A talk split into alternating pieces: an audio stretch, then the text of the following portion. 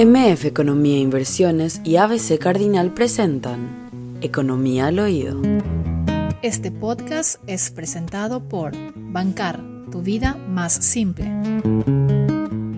Y ya nos dicen desde producción que está en línea la titular del Infona, Cristina Goralewski, así que le damos la bienvenida.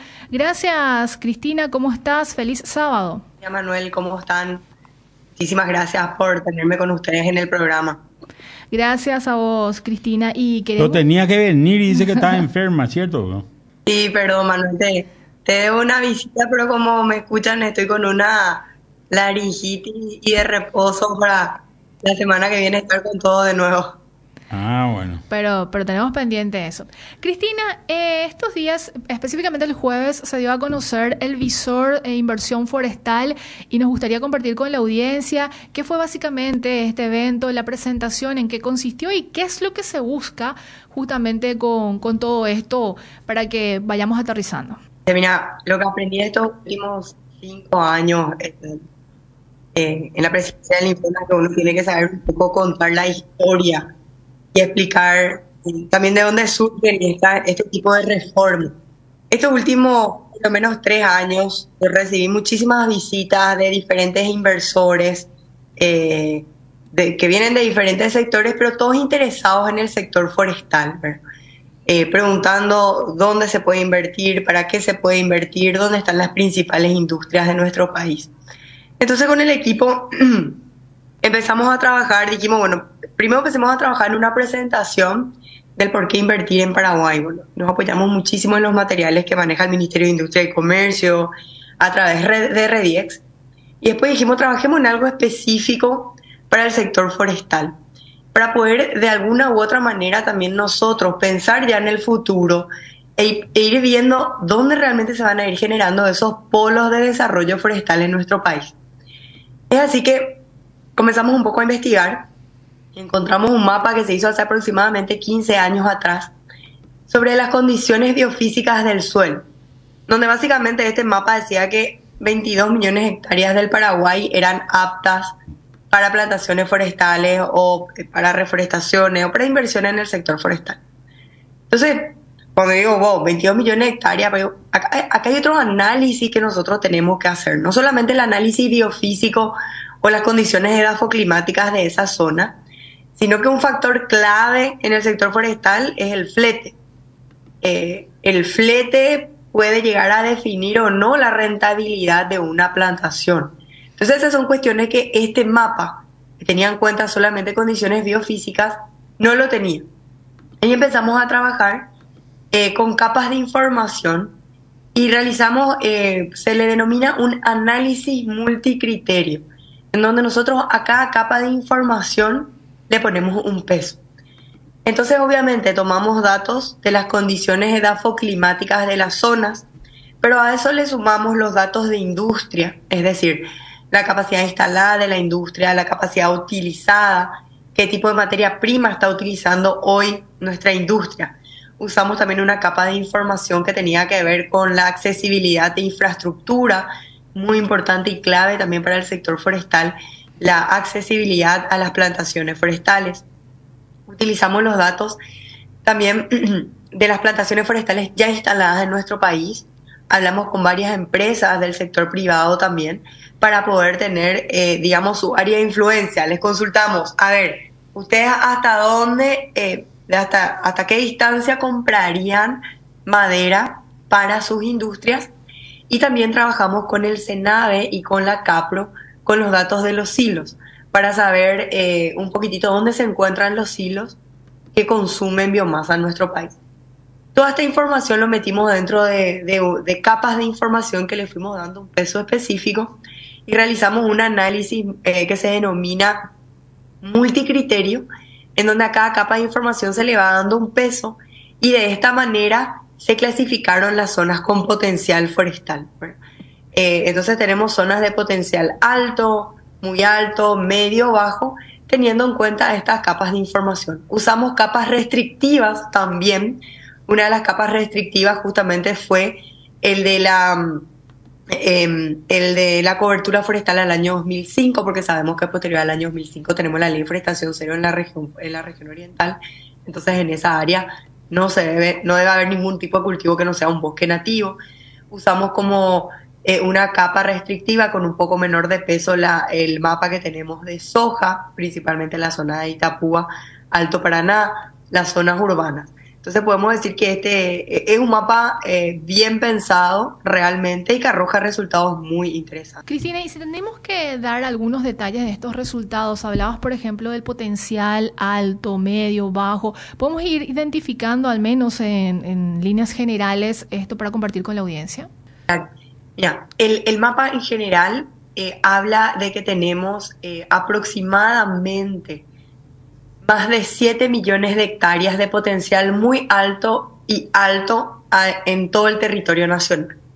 Estamos hablando de aproximadamente 5.700.000 hectáreas en la región oriental y un poquitito más de un millón de hectáreas en la región occidental, para eh, enfocado en plantaciones forestales. Ahora, em, hablando un poquitito de lo que es la región oriental de nuestro país, se identificaron aproximadamente, como les mencionaba, 5.700.000 hectáreas con un potencial alto y muy alto para las plantaciones forestales, principalmente en los departamentos de San Pedro, em, Concepción y Amambay.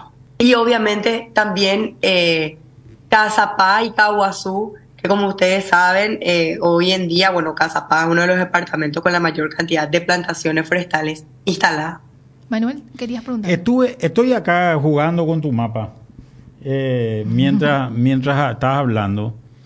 En realidad, este mapa está muy influenciado también por, por dónde se instalan ciertas, ciertas empresas, ¿verdad? Por ejemplo, el hecho de que Paracel esté en, en Concepción hace que obviamente haya una dinámica mayor en esos departamentos, pero si se llega a poner algo en Ñembucú, posiblemente tengamos también Ñembucú como un área como un área eh, de impacto, ¿verdad? Entonces es un mapa que seguramente va a ir cambiando con el tiempo, ¿verdad?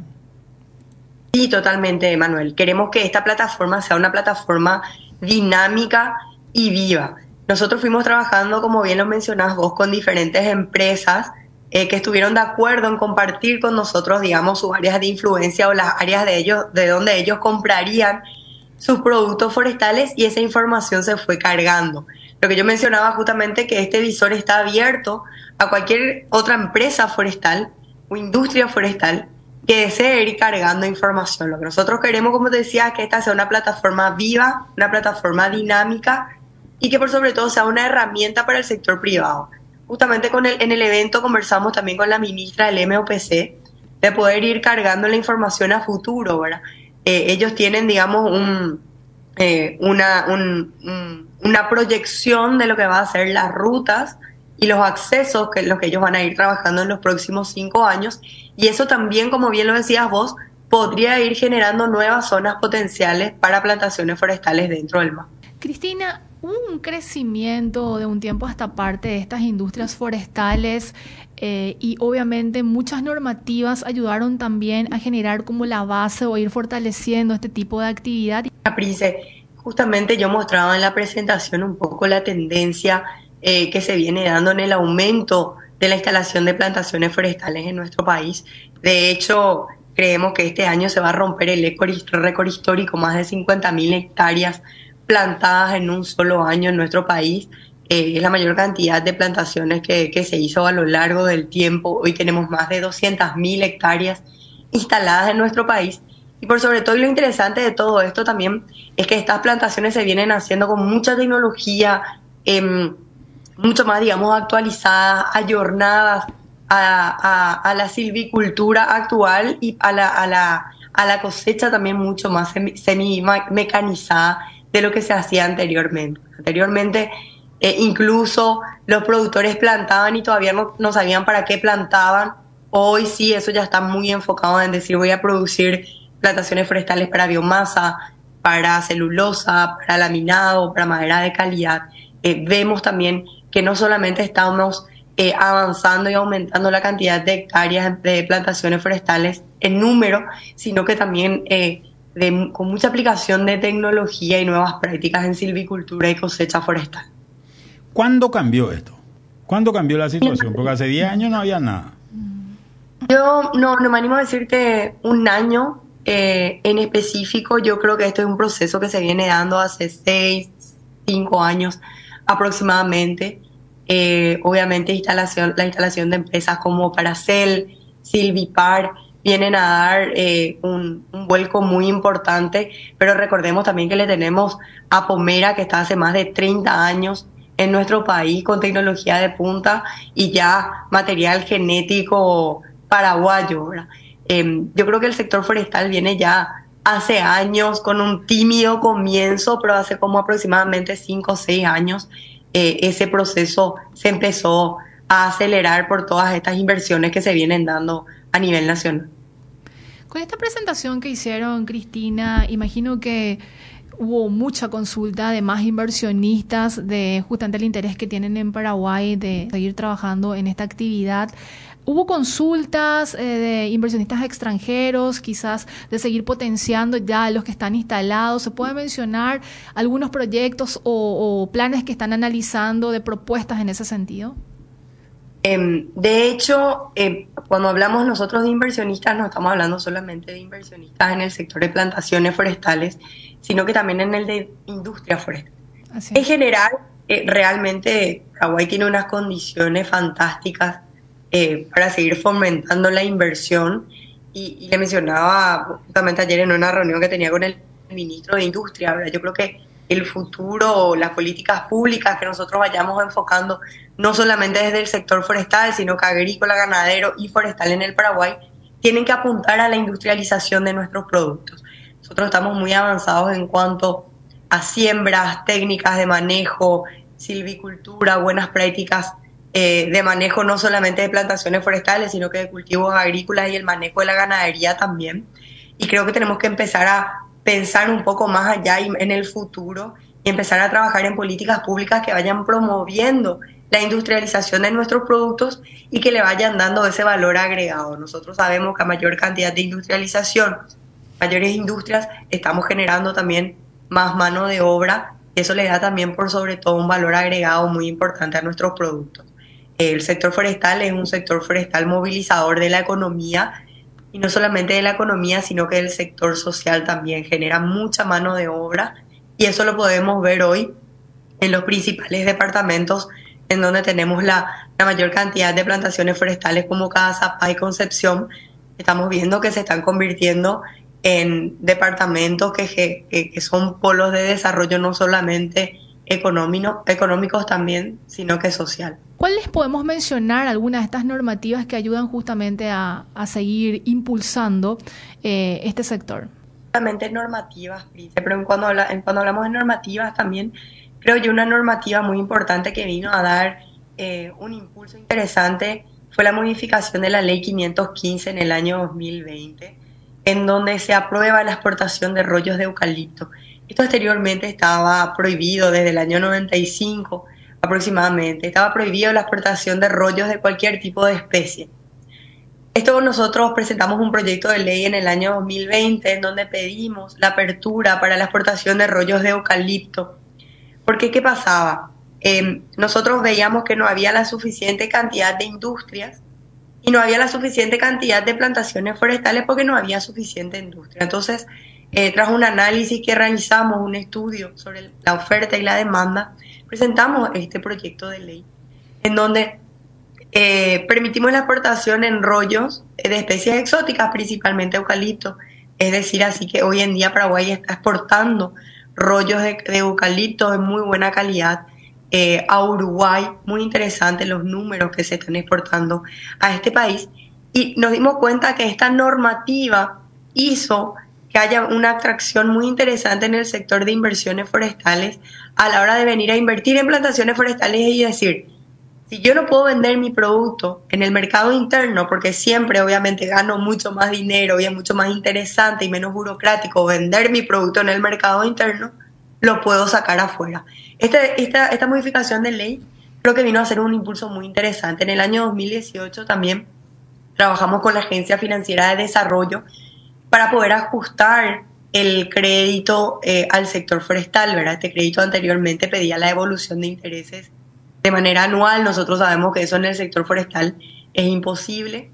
Hoy tenemos un crédito bastante ajustado a lo que es la producción forestal. Estamos hablando de la evolución de intereses y capital al finalizar el proyecto, tanto para biomasa y leña, y en el caso de, de, madera de calidad o laminados, estamos hablando del pago de los intereses de vengados a los 55 meses, es decir, en el primero o segundo raleo, y el resto de los intereses y el capital al finalizar el proyecto.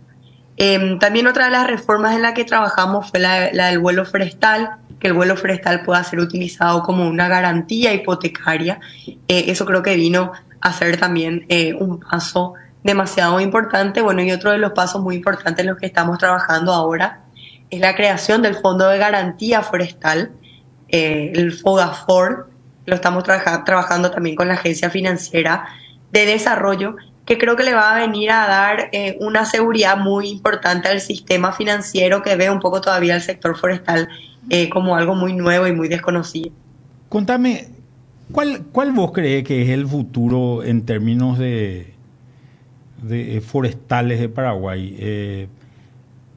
¿Cuántas papeleras crees que van a venir? Yo creo que hay un tema muy importante con relación a este tema de las papeleras, que es que tengamos un río navegable, que ambos márgenes sean el mismo país, ¿verdad?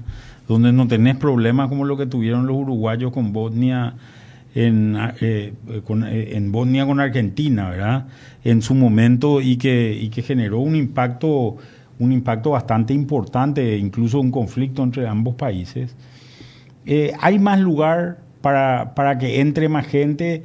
Y otra pregunta, ¿se ha vuelto para el tenedor de tierra una alternativa del sector forestal o, o, está en veremos todavía? Porque también hay un tema con el sector forestal. Yo planto un árbol y tardo siete años en cobrar, ¿verdad? Más allá del crédito, siete años tengo que estar esperando para, para poder cobrar y eso, eso también genera un problema. ¿Cómo se resuelven estas cosas?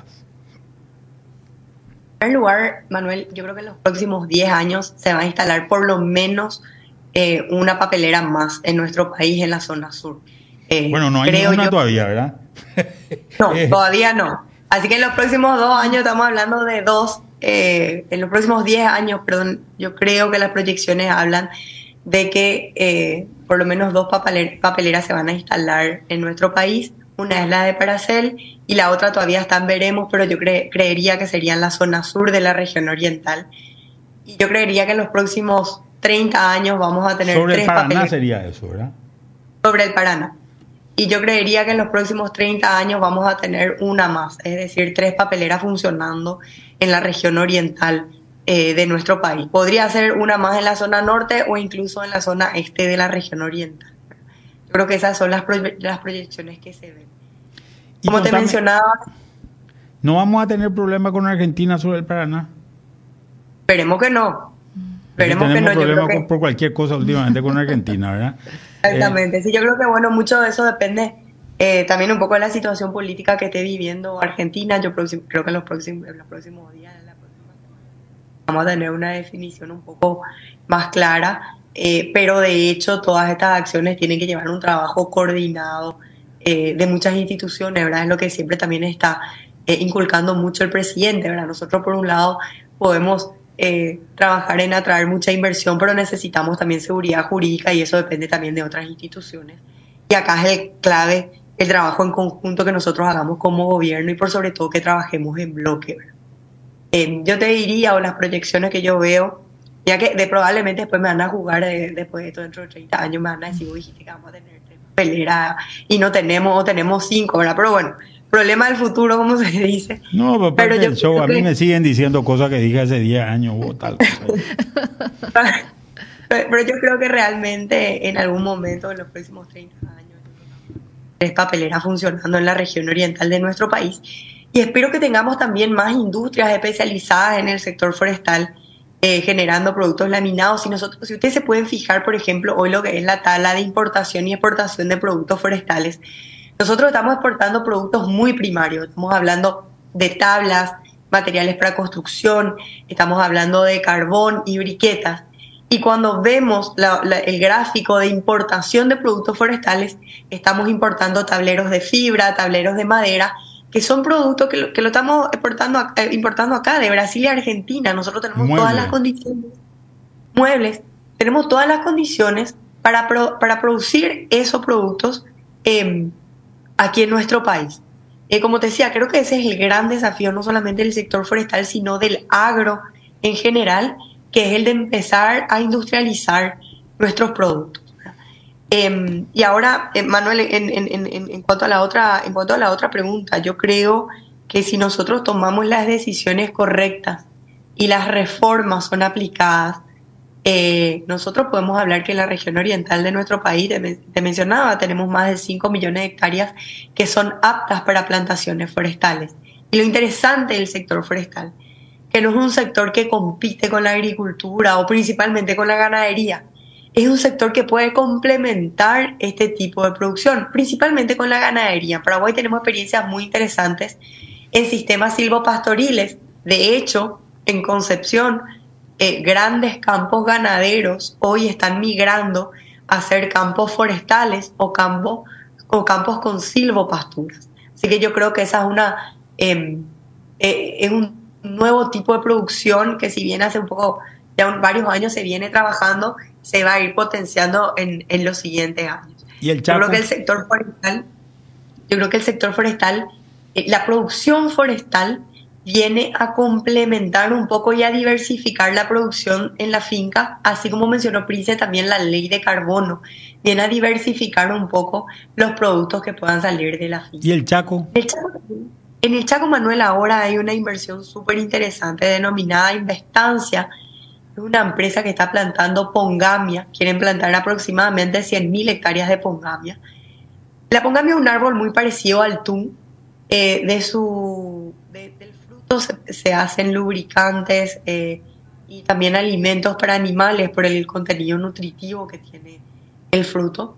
Y se siguen, en el Chaco tenemos aproximadamente más de 1.900 hectáreas de plantaciones. De entre esas hay muchas plantaciones em, de eh, clones de eucalipto que son, eh, digamos, plantaciones experimentales, porque se sigue buscando realmente adaptados a las condiciones edafoclimáticas eh, que tiene el Chaco. De hecho, estamos empezando a trabajar con alianzas con el INTA Argentina para ver qué tipo de investigación podemos empezar a, eh, llevar adelante eh, en el Chaco, porque entendemos que en algún momento el Chaco va a tener una demanda de biomasa muy alta en algún momento eso va a tener que provenir 100% de plantaciones forestales. Cristina, para que la gente pueda conocer más sobre este visor de inversión forestal, ¿dónde puede encontrar? En la página web del Infona pueden ingresar www.infona.gov.pi y en el sector izquierdo eh, hay un link que se denomina visor de inversión forestal, les lleva directamente a este mapa dinámico. Les quiero comentar que, que este mapa, este visor, no, no tiene solamente el mapa, sino que tiene dos dashboards, uno de plantaciones forestales, em, en donde nosotros tenemos datos sobre carbono, biomasa, que eh, eh, hay en las 33 unidades muestrales del inventario forestal nacional que se hacen en plantaciones forestales. Eso lo vamos a estar actualizando el año que viene. Y también un dashboard sobre industrias forestales, datos sobre todas las industrias em, que están registradas en el Infona.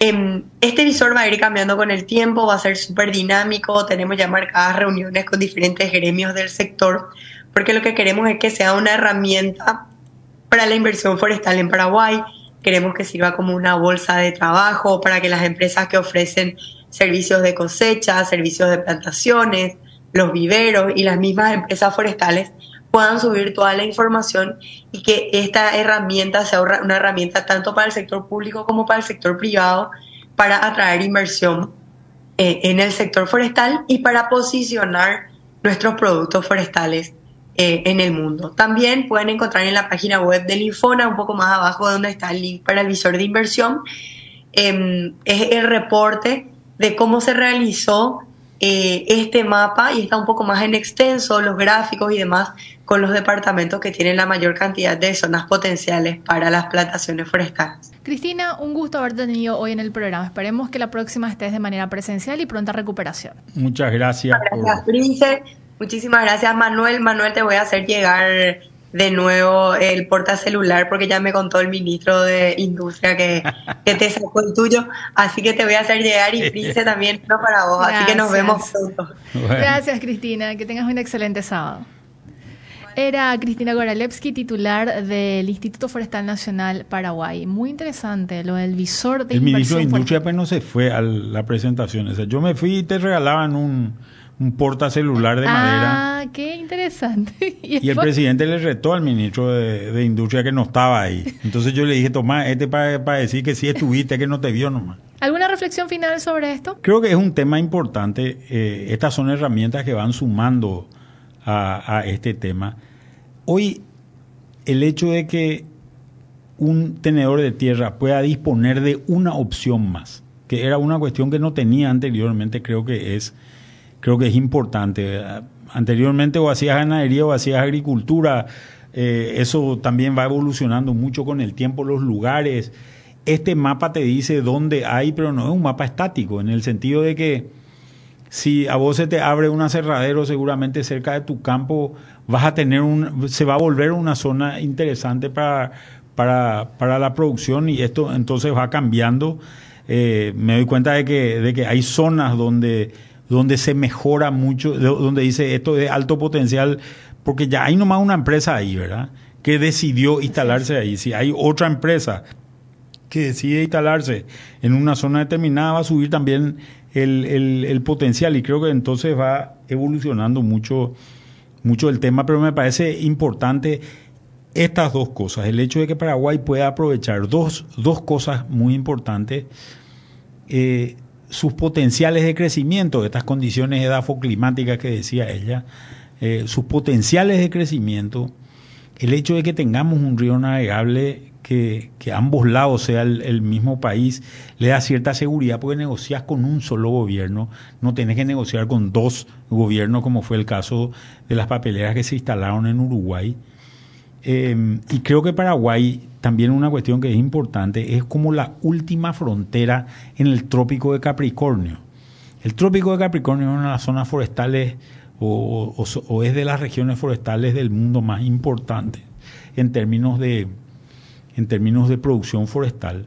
Y prácticamente todo está conquistado menos Paraguay.